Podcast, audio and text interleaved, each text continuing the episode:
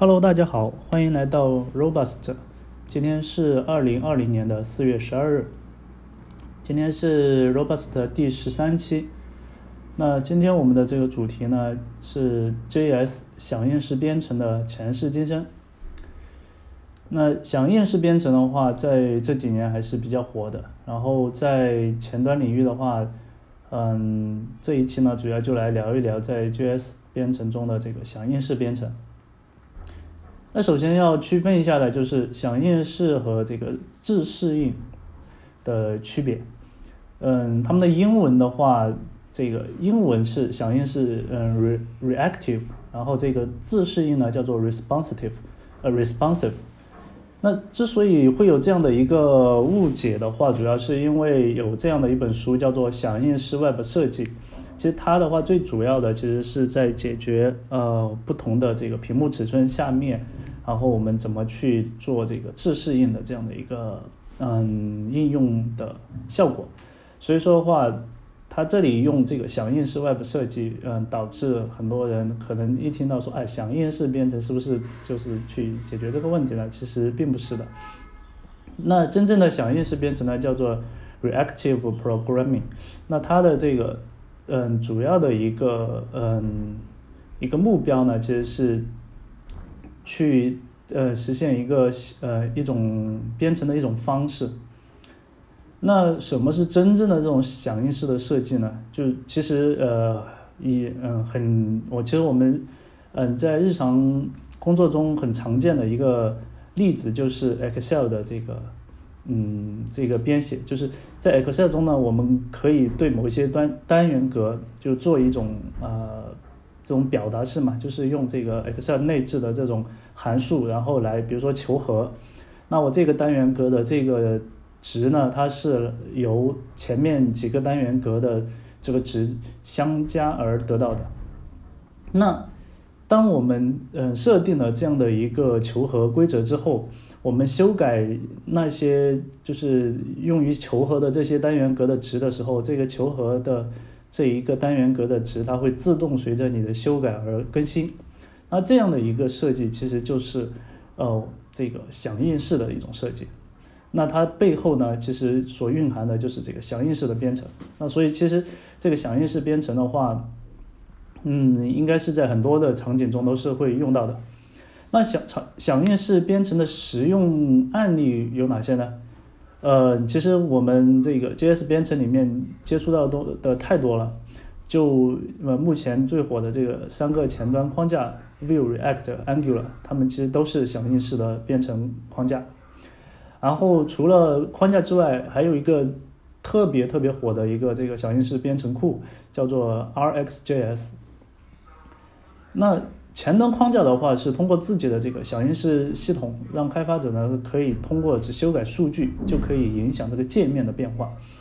那这呢就是一个响应式编程的一个非常重要的一个特征。那究竟什么是响应式编程呢？我去查了一下，就是在维基百科里面。嗯，它是英文的嘛，我把它翻译成中文，就是维基百科里面是这么解释的：在计算机中，响应式编程是一种围绕数据流和变化传播的编程范式。嗯，这可能有一点抽象。那我个人的理解就是，响应式编程的话是通过观察数据的变化，呃，以实现自动引起基于该数据的其他变化的编程范式。就这里面有一个重点，就是自动。这个的这个词，就是我们在这个嗯，就是去对这个数据进行观察的时候，就是我们想，首先我们要实现一个能力，就是去观察，我知道某一个数据它是否呃发生了变化，这是一个基础。然后呢，在这个基础上面还要实现，就是能够自动的根据这个数据的变化呢，来引起其他的一个变化。那这样结合起来的这个嗯编程的一套范式，我呃这是我个人的一个理解，就是就是响应式编程。那这里的话会提到说引起了其他的变化，那其他的变化嗯有哪些呢？那其实这个就很多很多了，就是呃应该可以说是呃任意的其他变化都是可以的。比如说这个 Web 在 Web 领域的话，就是引起这个 Web 界面的这种变化。然后还有比如说这个引起这个数据库的一些读写的一些功能，或者说是启动或者中断另外一个程序，呃，甚至更呃更更呃更现实世界一些，就是比如说我一个数据的变化可以引起这个发动机的呃转动或者停止。所以说，呃，响应式编程的话，它的一个特点就是在这个地方。那我们今天的这个嗯主题呢是说这个响应式编程的前世今生。那我们来呃聊一聊这个响应式编程的前世。其实响应式编程的话是可以说是自古有之。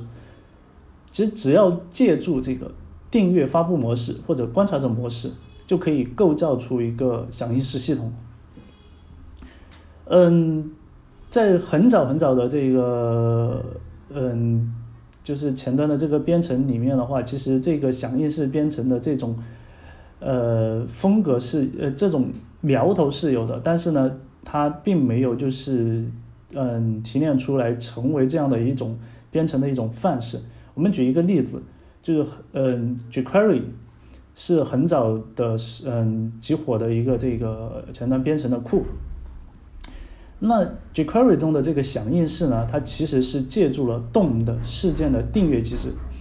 也就是说，在 jQuery 里面，我们有这个 on、off 还有 trigger 这样的一些方法。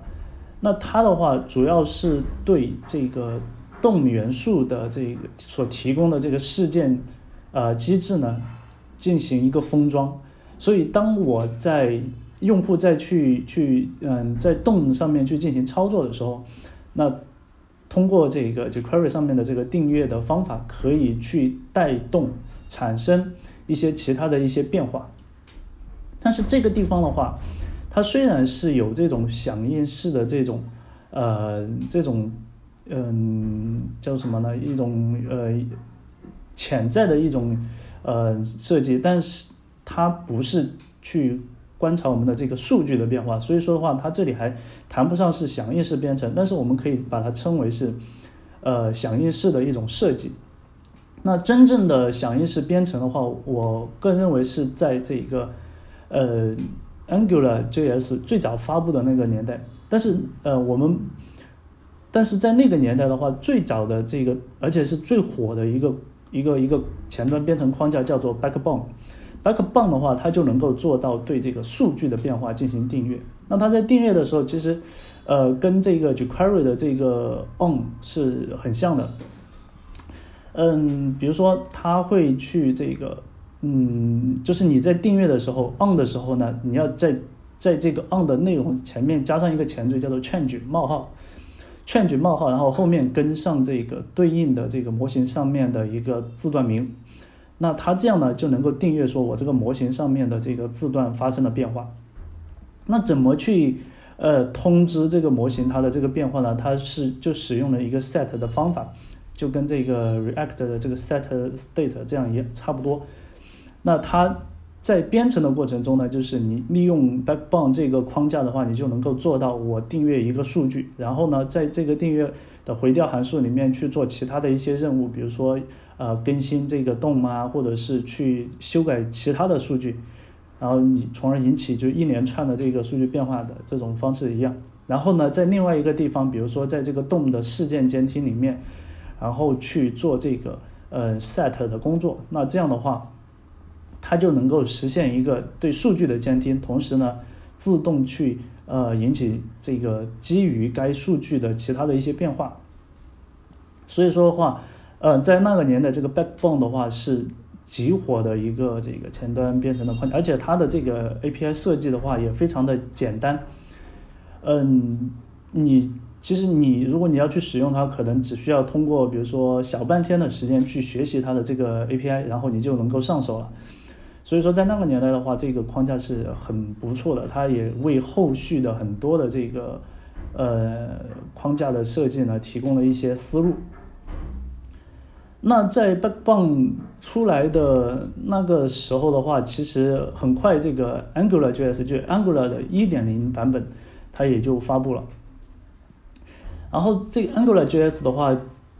比这个 Backbone 的话使用的更加的一个呃，也让人觉得更加的一个黑魔法，就是它可以做到什么呢？就是直接去修改这个它内置了一个 Scope 的这样的一个。呃服务，那直接去修改 scope 或者是这个 controller 上面的这个呃属性，然后呢，它就能够实现这个界面的一个变化，就跟我们这个现在大家经常这个使用的这个 Vue.js 的它的这个实现的这个就使用的这个方式呢，非常的相似。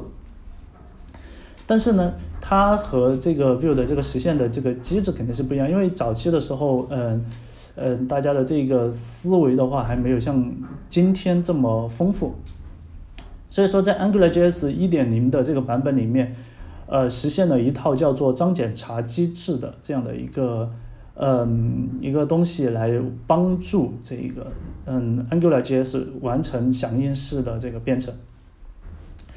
那怎么做呢？在 AngularJS 一点零里面，嗯，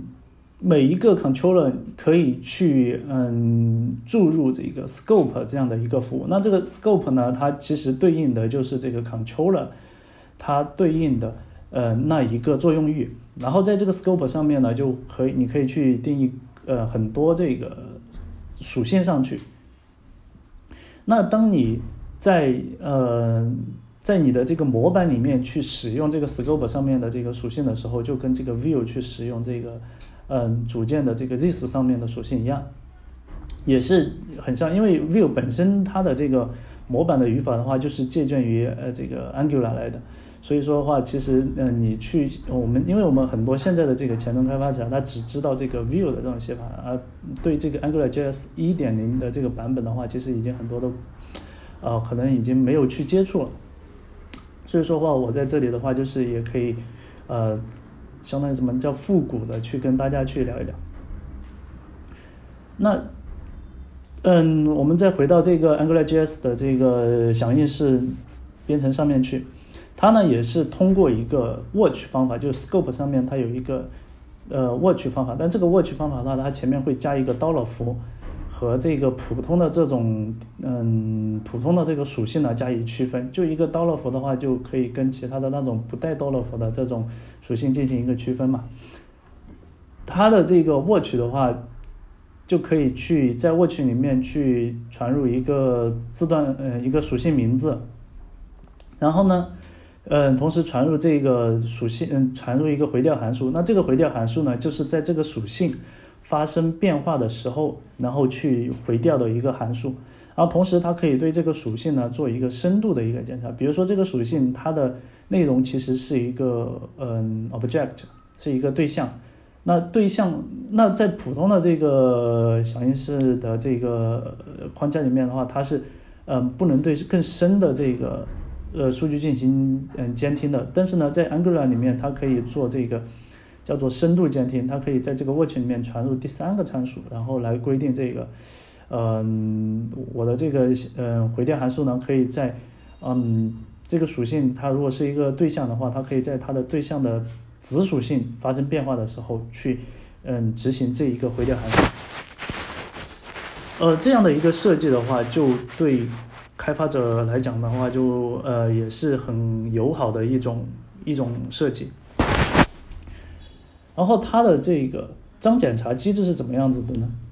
其实，呃，AngularJS 里面它的一个设计是让用户不用去，呃，写呃关心这个数据它是在什么时候去触发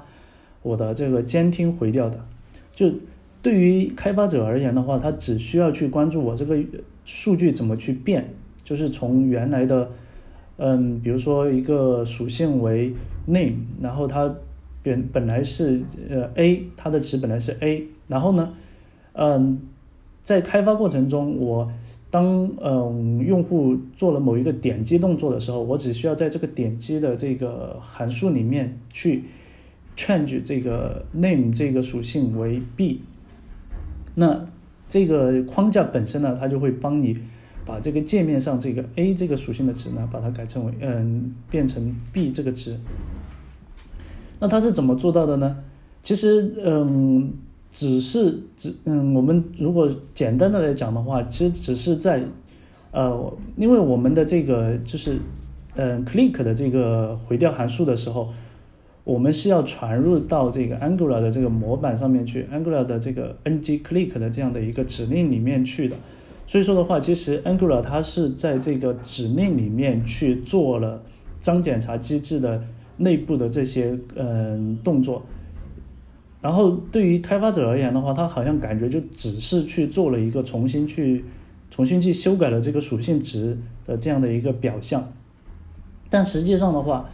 假如说你脱离了嗯 Angular JS 的这个这种事件响应的这个系统，就是你在一个比如说我们用原生的这个 Promise 去做一个这个呃异步的这种动作呃的时候，你直接在这个嗯，Promise 的 then 里面去修改这个 scope 的这个属性的话，它是 Angular 是不会响应到里面去的，不会响应到我们的这个嗯界面上面去的，因为它已经脱离了 Angular 本身的这个脏检查机制的它的一个入口，就是比如说它必须要通过这个 Angular 的指令的回调函数啊，或者说是它内部提供的这个服务，比如说就是 HTTP 的这种服务等等，它脱离了这一套东西以后。就 Angular 的这个框架，它是没有办法知道说，哎，我的这个数据已经发生了变化的。所以说的话，它又提供了一个，就 Scope 上面又提供了一个 Dollar Apply 这样的一个方法。那你在比如说在我的自己的这个 Promise 的这种异步回调里面，我嗯修改了这个 Scope 上的属性的时候，然后在最后面我再加上 Scope 嗯 do，嗯 dot 嗯 Apply 这样的一个方法。那这个呃，apply 这个方法呢，它就会去通知 Angular 的这个脏检查机制重新去跑一遍。那脏检查机制的这个原理是什么呢？我在那个博客里面呢是有写过一篇文章去专门去讲解的。呃，你如果是对这个脏检查机制有兴趣的话，可以去呃看一下我那篇博客。那简单的讲的话，就是它呃通过就它和那个普通的这个。嗯，事件订阅的这种机制的话是完全不同的。它是做了一个，就是嗯，我的数据变了以后，我要去重新去便利我的所有的数据，然后呢，在每一个数据点，嗯，数据属性上面，我要去检查前一次的结果和这一次的结果是否是一致的。如果是不一致的话，那说明我的数据已经发生变化了。所以说，我会再做一次循环，然后来检查我。就是我会去把 watch 里面，就是那个前面提到的这个 watch 的回调函数全部跑一遍以后，然后我再来检查是不是我当前的这个值和上一次的值还是一样的，呃，是还是不一样的。如果不一样的话，我还要再跑一遍。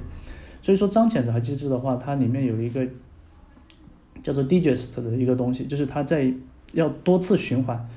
呃，所以基于张检查机制的话。它最少最少也要跑一遍这个循环，才能够知道说我的这个 scope 上面属性的值是否发生了变化。所以，呃，整体上而言的话，虽然脏检查机制它确实是呃，就是嗯，让我们在编程上面的这个体验感得到了很大的一个提升，但是呢，它的这个性能的话也是饱受诟病吧。但是经过这么嗯多年的一个呃。变化以后，我现在发现，其实脏检查机制也有它的一个好处，就是，嗯，它因为它使用的是一个非，嗯，就跟这个 view 的这种响应是是完全不同的，所以说的话，它可以做到一个就是能够避免掉这个死循环的这样的一种情况。那因为 view 的这种，嗯，等一会儿我们会讲到这个 view 的这一个这个响应式机制它是怎么去做的。那所以说的话，这个 Angular JS 在，嗯，大概就是一零年前前一两年这样的一段时间的话，是达到了一个顶峰吧，应该是前端框架设计的一个呃顶峰，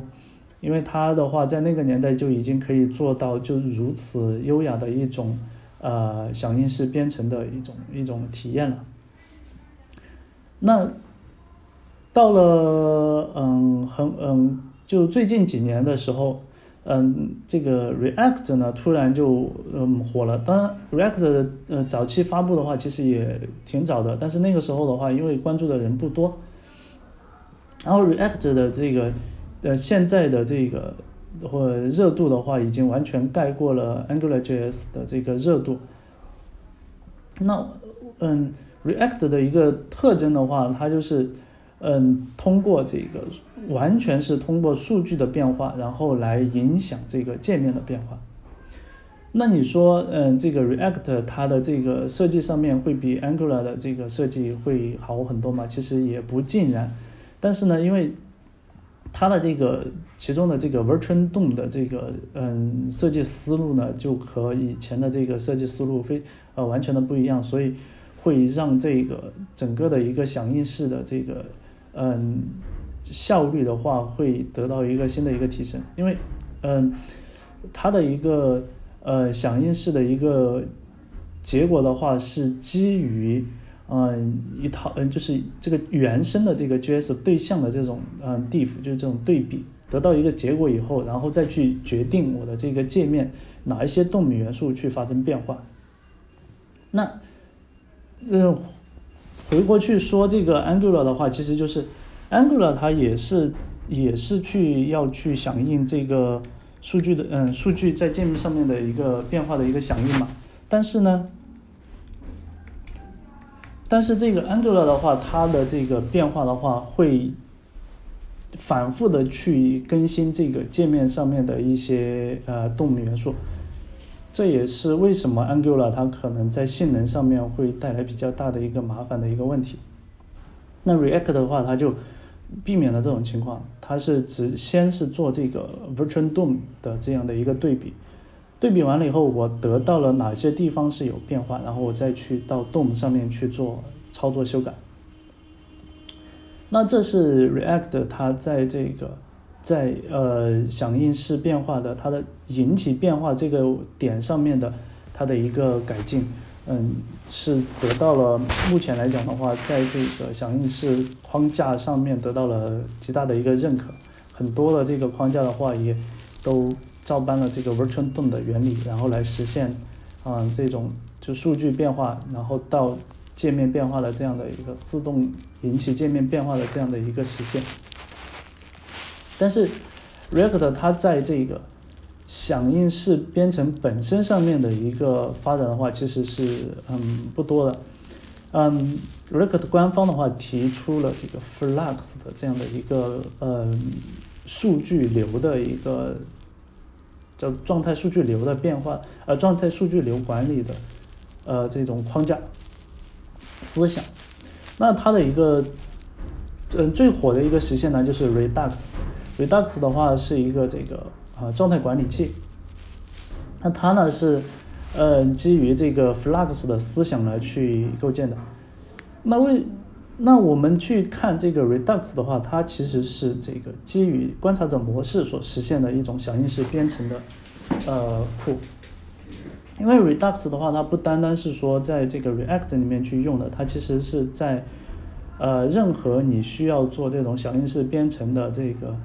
应用里面都可以去使用 Redux 的，它的一套编程范式的话，其实也很简单。其实它的本身的这个 API 的话是很简单的，只是说它官方的话提炼了很多的这个概念，然后呢，在然后也要求这个开发者呢必须要怎么样去去去使用。但实际上的话，它的一个核心的话就是一个观察者模式这样的一个呃一个一个设计思路。然后，对于嗯，如果你抛开 React 单纯去看这个 Redux 的话呢，它实际上它的这个接口就是，其实也就是嗯修改数据，然后呢订阅这个变化。它的订阅的话是一次性的全量订阅，就是它的那个 Subscribe 的话是订阅的是你的这个 Redux 这里面 store 的这个。呃，数据如果有任何一点点的变化，那它它的整一个的这个嗯，subscribe 里面的这个回调呢，都会被执行。所以说的话，其实这样的一个设计，我个人看来是其实是不好的，因为它只给你了一个入口去观察这个数据的变化，来决定来引起其他自动呃自动变化的部分。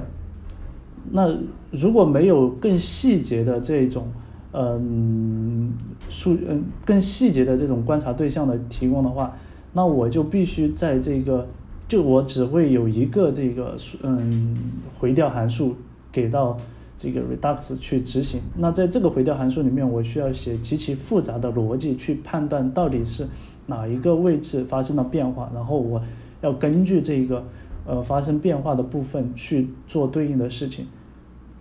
那这就很嗯，其实是很不好的这样的一种设计的，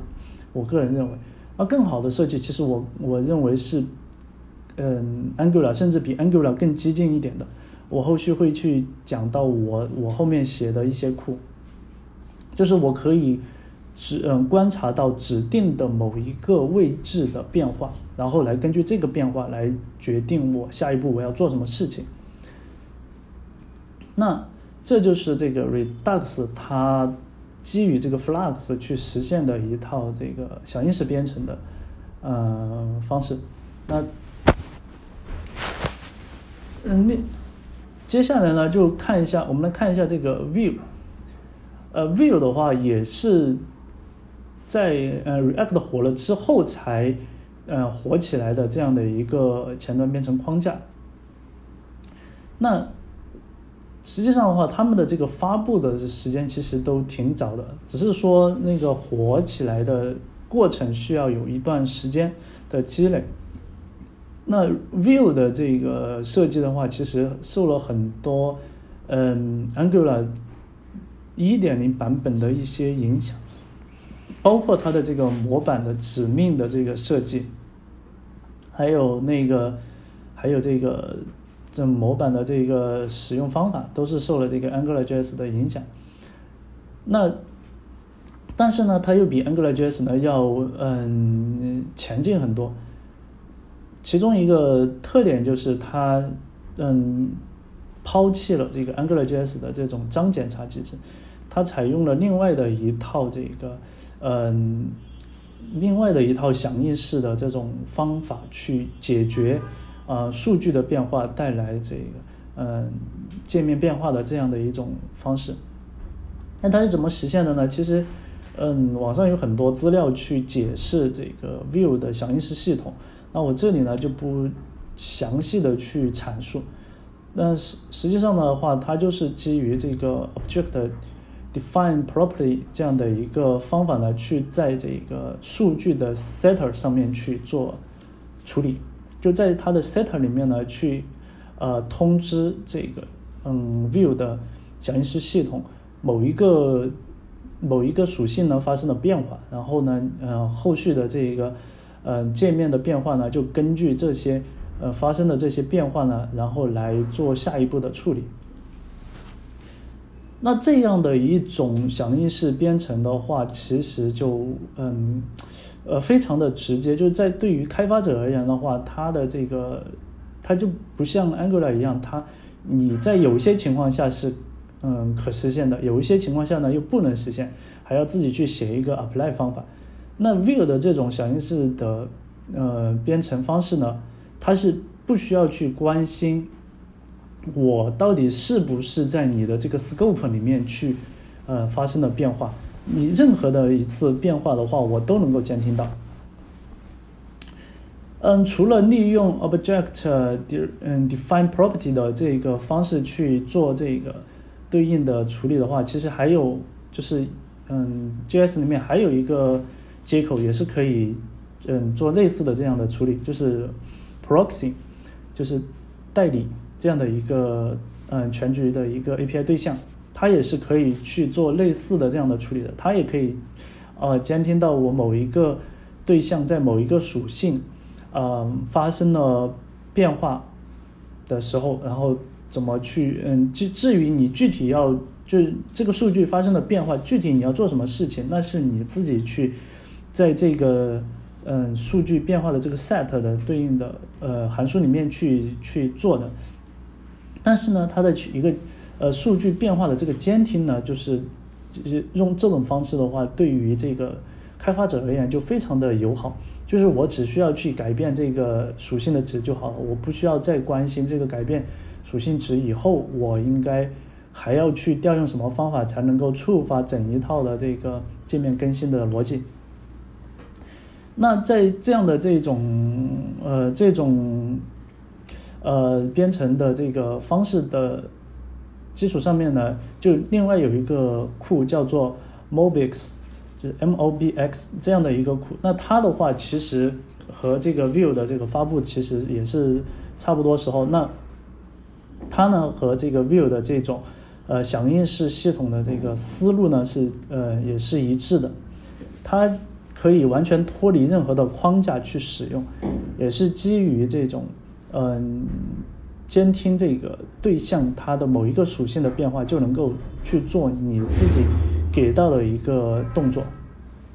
那它所对应的其实就是 Redux，但是从整个的一个编程设计上讲的话，我们会觉得说这个 Mobix 会比 Redux 的话更加的符合这个呃响应式编程的一个使用体验。那但是呃，我这里我想提一点，就是其实基于这个嗯这种方式的这种呃响应式编程的话，好是好，就是用起来是非常的舒服。但是呢，想要和其他的这种响应式的库结合去使用的话，可能就会遇到一些问题。就比如说我自己，呃，有一个对象，然后这个对象上面呢有一些属性，它是用 object define property 去定义的。那这一个对象如果传入到 View 里面去作为 View data 上面的一个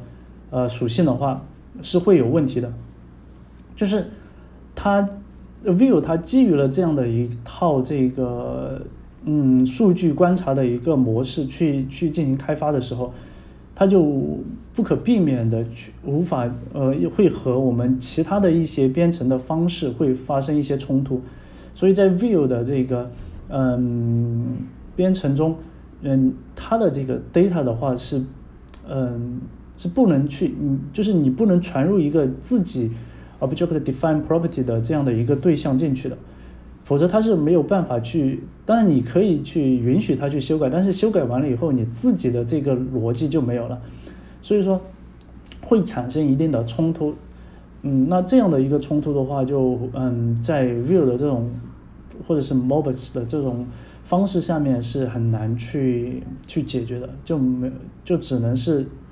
呃，你只能选择其中的一种方式。当然，其实，呃，我后来经过一定的这个探索以后，我其实我发现就是说，呃，Vue 它也可以做到像 Angular 一样的一种，但它不是脏检查机制，但是它可以是也是这样子，就是 AngularJS 它在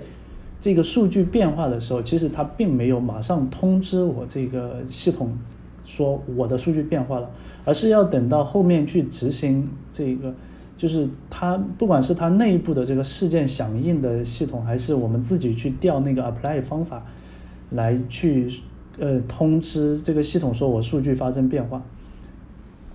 就是它本身我们在去 set 一个属性的值的时候，它系统是不知道这个值发生了变化的，直到我们去调用 apply 的时候，它才知道这个数据哦发生了变化。它要通过脏检查机制才能知道说数据发生了变化。那 view 的话，它其实也可以做到这一点，就是我们自己的这个属嗯对象，如果是用 Object Define Property 去进行属性的一个定义的时候，那 view 的话，它是不能自己去 set 这个嗯不不能去修改这个对象上面的这些属性的，它就没有办法做到你去修改这个值，修改这个属性呢，它就马上知道这个数据发生了变化。但是呢，我们可以在这个值发生变化之后，然后自己去强制调用一下，比如说它内部的这个 force update 这个方法，去强制调用这个方法。调用完以后呢，它会自动重新去刷新这个界面。那在刷新的时候，它会去读取这个对象上面的最新的这个值。这样呢，也可以做到就呃有点类似像 Angular 一样，我去要调用这个 apply 方法一样的这样的一种方式，其实也可以去做到。但是这样的话就失去了 View 它本身的这个呃响应式机制的这种特征了，因为呃 View 的这个响应式机制的话，它里面它还有一定的这个事务机制，就是你多次呃就是在同一个时间内去同时改变多个属性的值的时候，它其实会把这些呃变化呢把它合并完以后，最终只会产生一个这个嗯变化的通知。那如果是按照我刚才讲的话，这一个特性的话，可能就会被丢掉了。但无论如何的话，呃，Vue 和 Mobix 的这种嗯响应式编程的方式的话，也是给我们现在的这个编程方式呢，提供了很大的一个呃一个思考和这个启发。那前面呢，就我基本上把这个三大框架的。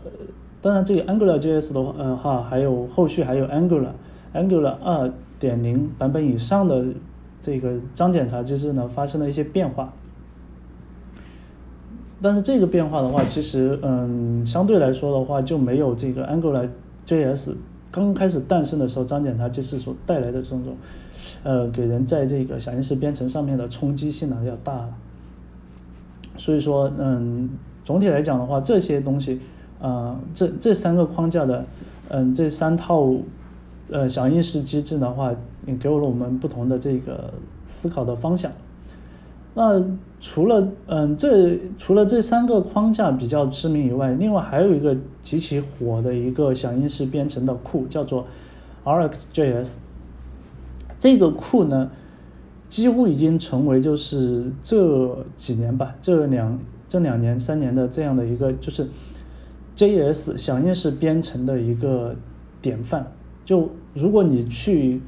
Google 或者是这个其他的搜索引擎里面去搜 JS Reactive Programming 的话，几乎出来的都是对这个 RxJS 的一个讲解，就是它已经几乎变成了 JS 响应式编程的一个代表。那为什么会成为有这样的一个现象呢？其实本质上面，RxJS 它的话，本质上面它还是一个这个观察者模式的一个实现，只是说它在解决这个数据的变化的时候，它多出来了更多的步骤。就我们传统的这个订阅发布模式也好，或者观察者模式也好，它只提供一次性的这个。订阅和嗯和这个回调的机会，就是我一个一个属性发生了某个变化，那么它的回调要怎么做？你只能通过一个函数去接收它的一个回调，然后在这个函数里面，呃，你得到新的值。至于你用新的值怎么去处理，那我呃我这个响应式的系统呢，我就不管了，我就。嗯，你只要得到了这个，你只要得到了我的这个变化的通知，我就结束了我的整个过程。Rx 的话，它，嗯，不单单是要解决就是我某一个地方发生的变化，而且更多的是它要同时能够解决我在发生这个变化之后，我还要做进一步的这个数据的处理，同嗯。从而让你得到一个规整的一个数据，让你能够在你特定的一个条件下面去做事情。那它在中间的这一段处理的地方的话，就给了很人很大的一个呃发挥的一个空间。就这个地方被称为叫做嗯叫做管道嘛。那在这个管道里面，呃一个数据它要怎么变化，你是可以提前去进行一个呃。就提前把这个管道里面的这个数据的变化呢给规定好的，那提前好了以后，这个管道那就可以被复用了。所以说，它在这个地方的话是给了我们这个响应式编程一个很大的一个呃提升的一个空间。那再呃往前推一点，就是如何去观察这个数据的变化，这个这个点上的话，ArxJS 的话也是有很大的一个提升。在原来的这个，就是以前的一些响应式系统里面，对数据的变化的话，嗯，像 AngularJS 它是通过章检查机制，然后这个，呃，Redux 呢，它是就是只要发生变化，就只要是有一个 dispatch 过来，它就直接全量的告诉你一个新的这个 state 是什么。然后这个 Vue 呢，它是通过这个 define property 来拦截这个。对象它在某一个节点上面发生了变化，那 RxJS 它把我们的这个数据变化呢在重新进行抽象，重新进行抽象，就是我比如说我有一个对象，那这个对象它并不是自己发生变化的，而是通过某一些事件发生变化的。就是比如说我们在 Angular 里面，我们其实是在这个，比如说在在这个 click 事件里面，然后再去修改这个 scope 上面的一个属性。那 RxJS 的话，它不是在我们的这一个事件里面马上去修改这个 data 上面的一个属性，它呢怎么去呃观察这个数据变化呢？它并不是去观察数据变化，而是去观察一系列的事件。就比如说 click 事件，对某一个对象的这个某一个动节点的一个 click 事件，它通过一个迭代器的方式来重新来演化我们这个事件本身的一个一个概念，就是呃原来我们的一个事件是孤立的，就是一个 click 它是孤立的，但是在 RxJS 里面的话，一个对象上面的 click 事件它不是孤立的，它是一连串的，就是。嗯，大家都知道这个呃，array 就是这个数组。数组的话，它是有很多个元素，然后我们可以通过这个迭代器呢去进行迭代。那在 RxJS 里面的话，对于某一个动节点上的 click 事件，它建立了一个，就我们把它当做是一个虚拟的数组吧，就是它首先有一个虚拟的一个数组。然后这个数组里面的元素呢，它并不是一开始就确定的。当一个 click 发生以后，那这个数组里面的这一个元素就多了一个，然后这一个数组就是这一个动节点上面所有的 click 事件的集合，而且它是数组的这个顺序呢，它是一个时间的一个顺序，就是一个时间从前到后的一个时间的一个顺序。然后每一个 click 的发生，代表着这个数组中又多出了一个元素，多出了一个元素，直到这个动节点呢被销毁，那这一个关于这个动节点的 click 事件的这个数组，它才没有存在的一个意义。那这一个事件呢就可以被销被销毁。那这一个数组呢，在 RxJS 里面呢就被称为叫做事件流。所以说，在事件在这个 RxJS 里面，它的首先的一个概念叫做事件流。这个事件流，它其实是触发我们这个数据变化的一个一个基础。当一个用户在点击一个动节点的时候，它会触发呃触发一个 click 事件，然后这个 click 事件的话，实际上是在这个事件流的这个末端所产生的。然后这个事件流的话。会通过一个迭代器的方式，嗯，迭代器是什么呢？就是，嗯，大家如果是经常会用这个 generator 的函数的话，就可以知道，就是只有当某一个条件满足的时候，它才会进入到下一个，就下一个这个这个嗯逻辑中去。那在 RxJS 里面，就是如果当你一个 click 发生了，那么它就会进行一个迭代。就会进行迭代器里面的下一个迭代，那这一个迭代的话，就会去触发 RxJS 里面它所提供的一个迭代器模式所带来的一个优势。在这个迭代器模式里面，比如说有，比如说这个，我们就以普通的这个 JS 的数组 array 来做例子。这个 array 呢，它有 map，有 filter，嗯，这些有 for each 这些这些方法嘛。那这些方法的话，它其实就是这个迭代器的方法。那在 RxJS 的这个事件流上面呢，它也有一些这个迭代器的方法。那比如说 Map，Map 呢，就是也是在这个 RxJS 里面的这个嗯事件流上面是存在的。那它的一个作用就是，在每一个迭代上面，我得到了这个 Click 事件的这个 Event，它的这个变量。得到以后，然后呢，我可以在这个 map 的这个这个这个迭代器的呃回调函数上面去对这个 event 这个变量上面的值进行一个提取，然后再给到下一个呃这个迭代器方法去进行处理。所以，嗯，对于 RxJS 来讲的话，它的整个的一个处理的过程，就数据处理的过程，全部是在这一连串的，就是可以用链式操作的迭代器方法中去进行改变。所以 RxJS 的这个响应式编程的话，它对数据的变化的观察过程，更多的是在于对这个事件流的一个呃编程嗯的一个一个一个处叫什么一个抽象上面。我觉得这是一个非常好的一个，可以称之为发明的一个地方吧。它通过抽象的方式，把我们原来就是，呃一些孤立的一些东西呢，把它给整合成为一个可以作为，呃流式的一个东西来进行处理。那每一次迭代的这一个所有的这个链式操作，那被结合起来就被称为一个管道。那这个管道是被用在 Click 上面，还是被用在 Touch 上面，其实都是可以的。它只要把这个管道呢，从从从原有的这 click 上面，然后把它复制一份，然后移到另外一个一个流上面去，作为这个这个流的一个管道的一部分也是可以的。所以说的话，它在呃数据处理上面有一个非常大的一个啊一个一个怎么说呢？是好处，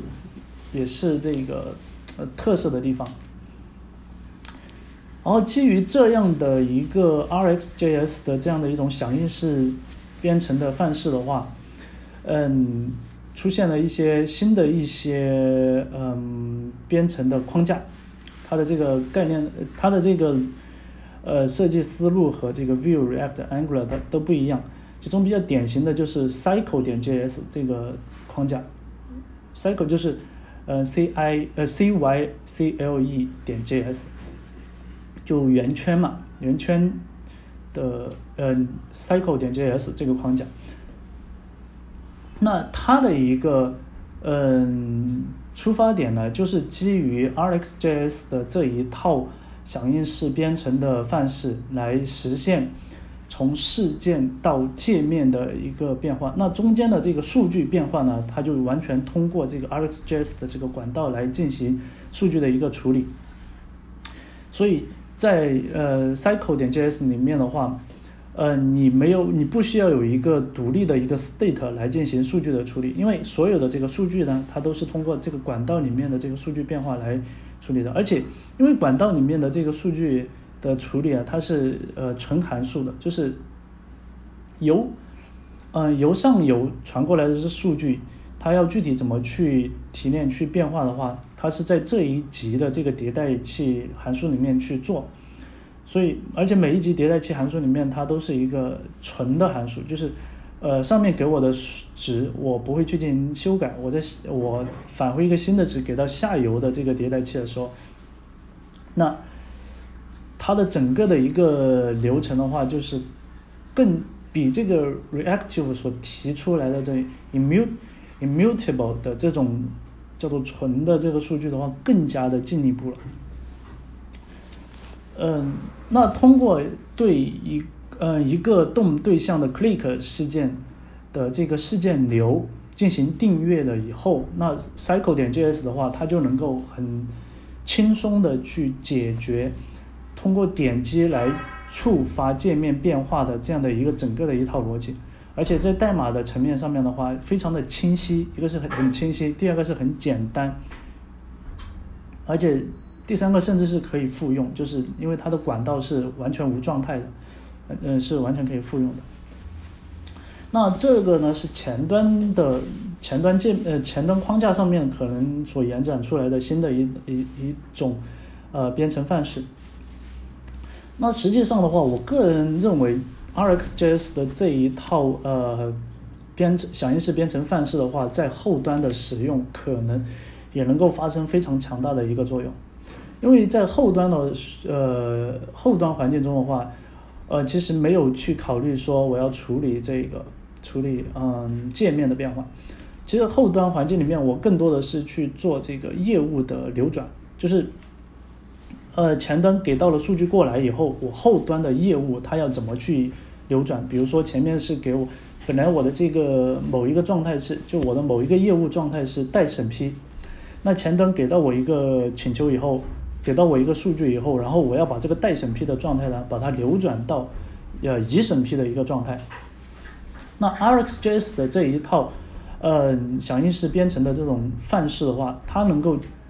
让我们把这个流转的整个过程的话做得更加的清晰，就是我不需要去关心，呃，我的这个。就是我原来的这个业务逻辑里面，它所所所存在的一些就是特殊逻辑，我只需要提前的去定义好这个每一个管道里面它所要做的事情，然后当，然后呢，我去对前端发过来的这个请求呢，做一个当做是一个事件流，完了我再对这个事件流呢进行呃管道处理，然后最终呢，我通过订阅来决定我这一个业务状态。它的一个，它是要写到数据库里面去，还是要返回一个错误，还是要怎么样？那所有的这个状态的数据呢，都是在中间的这个管道中去完成的。所以这可能对后端的这个，如果可以在后端去使用的话，可能能够对后端，特别是在这种业务流转的这种逻辑上面去进行处理的话，可能会有非常。呃，不错的一个效果，但当然我没有去尝试去这样子去做。如果可以的话，我们可以尝试去使用一下，试一下，看看它的效果会怎么样。那前面讲了这么一些，这个从 Backbone 到 Angular 到 React 到 Vue 到 RxJS 这样的一个响应式编程的一个呃发展的一个轨迹。那当然这些是一个比较典型的代表。它们代表的是各个时代的一些响应式编程的一些嗯特征，但实际上除了这些呃框架或者库以外呢，还有其他很多其他的这种响应式编程。那其中嗯最呃最火的呃最突出的一个点就是从这个前端编程框架从 MVC 然后发展到 MVVM 这样的一个框架范式的一个变化。MVC 的话。其实更多的强调是说，嗯，从模型去到呃，就是有一个 controller 我去控制界面，然后呢，通过模型来控制这个，就通过 controller 来控制模型和界面的一些嗯流转。但是这里面它没有去把这个响应式的这个过程呢，把它梳理清楚。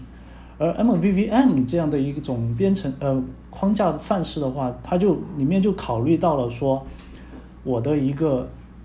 数据的变化，它会带来界面的变化。所以像 React，它实际上是 React 包括 View，它也自认为是 VM 这一层。至于呃 View 和 Model 这一层的话，用户可以其其实可以再自己去。自定义，但呃，Vue 的话，其实它在 Vue 这一层其实已经做了，但是 React 的话，它也把自己当做是呃 VM 这一层。真正的这个界面的这处理的话，它可能就是你可以通过自己呃的方式去进行自定义。那提到 MVVM 的话，那个啊，就突然想到就是前端的。就前段时间，前端的一个大神叫司徒正美，嗯，不幸去世了。那这里的话也是提醒各位呃听众小伙伴，在日常工作中呢要注意自己的一个身体。有的时候，并不是说你特别的努力就一定能得到特别好的一个回报，在保证自己的这个身体健康的前提下去努力，我觉得才是一个合理的一种方式。除了工作之外呢，还有很多其他的事情可以去做。OK，那嗯，在响应式编程的这些影响下面的话，其中有一个非常重要的一个点就是状态管理器。呃，前面已经提到了 Redux 和 Mobix。除了这些比较知名的这个状态管理器以外，其实整个业界有非常非常多的这个。呃，state management 这样的一些库，包括那个我们公司也也我也知道有有有同学就是做了一个非常好的一个嗯这个叫做 connect 的这样的一个嗯状态管理器。那状态管理器的话。他要所要做的一件事情，实际上本质上还是要去解决的是响应式编程的中间的所提呃所要解决的一些问题。就是它要解决的是，呃，我首先我能够观察到某一些数据的变化，其次的话是我能够通过这些呃变化呢，能够自动的去进行其他的一些处理。我觉得这个是整个响应式编程里面所要解决的所有的问题。如果一个状态管理器它不能够去做到这样的一个效果，那它不管不管你的概念是有多么的好，你最终给这个开发者甚至是这个框架层面的话，都不能带来更多的价值，还是在原有的老的一些套路上面去嗯跳，其实是没有太多的一个发展的。啊，最后呢，我就想要去呃介绍一下我嗯通嗯经过很长一段时间所编写的一个呃库，叫做 Tyshimo，就是 T Y S H E M O 这样的一个库。它是这个库的名字呢，其实是由三个单词组合成的，就是嗯 type，type 呢就是类型，然后 schema，schema 就是这个嗯。Schema 该怎么翻译呢？就模式，然后是 model，就 type schema model 这三个单词的一个，把它那个合成了一个单词，就是 Tyshimo。这个库呢，嗯，它要做一件什么事情呢？它其实，嗯，第一个部分就最基础的一个部分是去解决这个前端，嗯，数据运行时的一个类型检查。这样的一个一个呃功能，就是在嗯大家都知道，就是 TypeScript 它可以做到就是变量的静态就静态类型检查，就在编译阶段的话，它去检查你的整个代码里面，嗯，就后在后面你使使用某一个变量的时候，是否是否符合前面你对它的一个类型的规定，这是在编译的过程中去做的。但是呢，在运行时的时候，其实也会出现这样的一些问题，特别是在前后端这个进行数据接口交互的时候，会有这样的问题。后端给过来的数据可能并不符合前端的这个类型的一个默认的一个要求。那在这种情况下的话，通过这个台虚帽的这个数据呃类型系统去进行检查的话，可以起到很好的一个辅助作用。那这个辅助作用的话，我个人还是大部分时间会把它用在这个开发和测试阶段。那真正上线以后，其实应该是不会已经出现，就是已经在开发和测试阶段已经把这些问题解决掉了，就不会再出现了。所以说，应该是在上线之后的话，这一个部分通过工具呢，把这一部分代码给它给干掉的。所以类型检查的话，其实在运行时的时候去做这些处理，还是有一定的。呃，需求，嗯，那包括这个 React 和 View 的话，它其实也有运行时的类型检查。呃，React 的这个 Props Type 这样的一个库，哎，是 Props Types 还是 Props Type？就是有一个这个库去专门帮助 React 去做这个类型检查。那 View 的话是直接在嗯 Component 的这个嗯配置对象里面可以去。定义这个呃属性，它是属于什么样的一个数据类型？但是这两个库的话，我都发现一个问题，就是它们只能做单层结构的一个数据类型的检查，而不能做深层的。就是比如说我的，我想我这一个属性它其实是一个对象，那这个对象的话，它又有子属性的，每一个子属性它的这个值是否符合我的一个需求呢？这个它是没有办法去做的。那太迅猛了，它是可以去做到这个深层的数据类型检查的，而且它提供了很多种这个嗯常见的一些呃检查的呃类型，比如说这个对象字典类型，还有这个 list 就列表的类型，还有这个嗯 tuple 就是元组，元组的话就是主要是主要是针对这个函数的这个参数，呃就是固定的固定的。呃，一个数组，每一个元素上面它的这个类型都确定的这种，还有这个，嗯，枚举，还有包括这个 range，嗯，就是数据的这个区间，还有 mapping，mapping 的话主要是用来检查这个 key 的类型，因为在某一些情况下面的话，一个对象它的 key 的这个呃数据类型可能都需要被检查。那所以这些的话，都是我希望就是能够通过这个库，然后能够提升前端在数据类型检就运行时的时候的这个数据类型检查上面，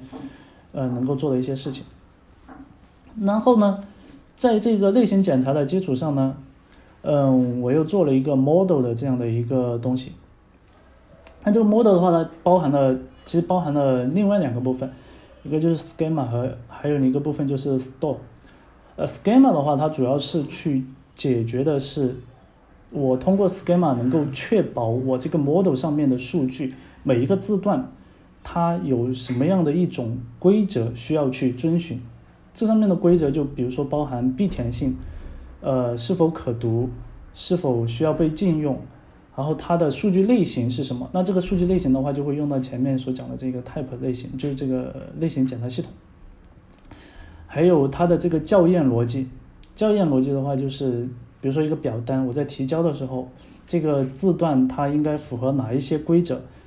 这个校验的校验的这个逻辑，那这个校验的话，可能会有很多个校验条件嘛，每一个校验条件它的这个逻辑不一样。还有包括这个，嗯，数据的一个提取规则，就比如说表单，我们在展示的时候和提取的时候，它的这个，呃，展示的时候，比如说展示的是 name，但是你在提交的时候呢，其实提交的是 ID，那就要有一个规则去把这个 ID 给提取出来，最终得到这个提交的这个数据。那除了这个 schema 的部分呢，就是 store 的部分，store 的话就是一个状态管理器。就是在 t a s h i m o 里面的这个状态管理，但其实它可以被单独拆分出来，在任何的其他的这个呃环境中去使用，甚至包括这个嗯 React View。那在 t a s h i m o 的这个仓库里面，你可以到我的 GitHub，就是嗯 GitHub 点 com，然后斜杠糖霜，然后斜杠 t a s h i m o 这个仓库里面去找到我的这个 examples。然后这里面就是结合 View 去做的一个场景。那这个嗯 Store 的话，它所要做的就是在 Model 里面去保管这个数据，然后同时的话，因为 Store 它提供了这种可观察的这种能力，也就是响应式编程的这种能力。所以说的话，在 Model 上面的话，它可以帮助 Model 去完成数据的保存，然后更新，同时的话，在数据变化的时候，能够自动的去呃调回调这个对应的回调函数，帮助 model 去完成一个数据发生变化的时候，是否要呃引起其他的变化。比如说这个嗯，在 model 上面可以去定义这个嗯计算属性，然后计算属性的话，它可能会依赖其他的属性。那当被依赖的这个属性发生变化的时候，那这个计算属性的话，它的值也应该要变化。那这个这个逻辑的话，就通过嗯 store 去完成，就是 store 上面我去观察被依赖的那个属性，它的值是否发生了变化。如果发生了变化的话，它就会自动的去更新计算属性的这个值，然后缓存起来，然后让这个嗯 model 的外部可以再去使用。所以说，嗯，这就是那个我所所写的这个 Tashimo 这样的一个库，它它也是基于这种响应式编程的范式，然后来写作的。好了，那今天呢，关于这个响应就 JS 的响应式编程，那就大概就聊到这里。嗯，如果你对我们这一期的节目有什么想法的话，可以在我的博客下方去给我留言，同时也可以通过嗯喜马拉雅还有网易云音乐，呃，也可以通过这个苹果官方的这个 Podcast 来订阅我们的这个呃节目，嗯，这样就可以继续的支持我们。好了，今天的节目就到这里，我们下期再见。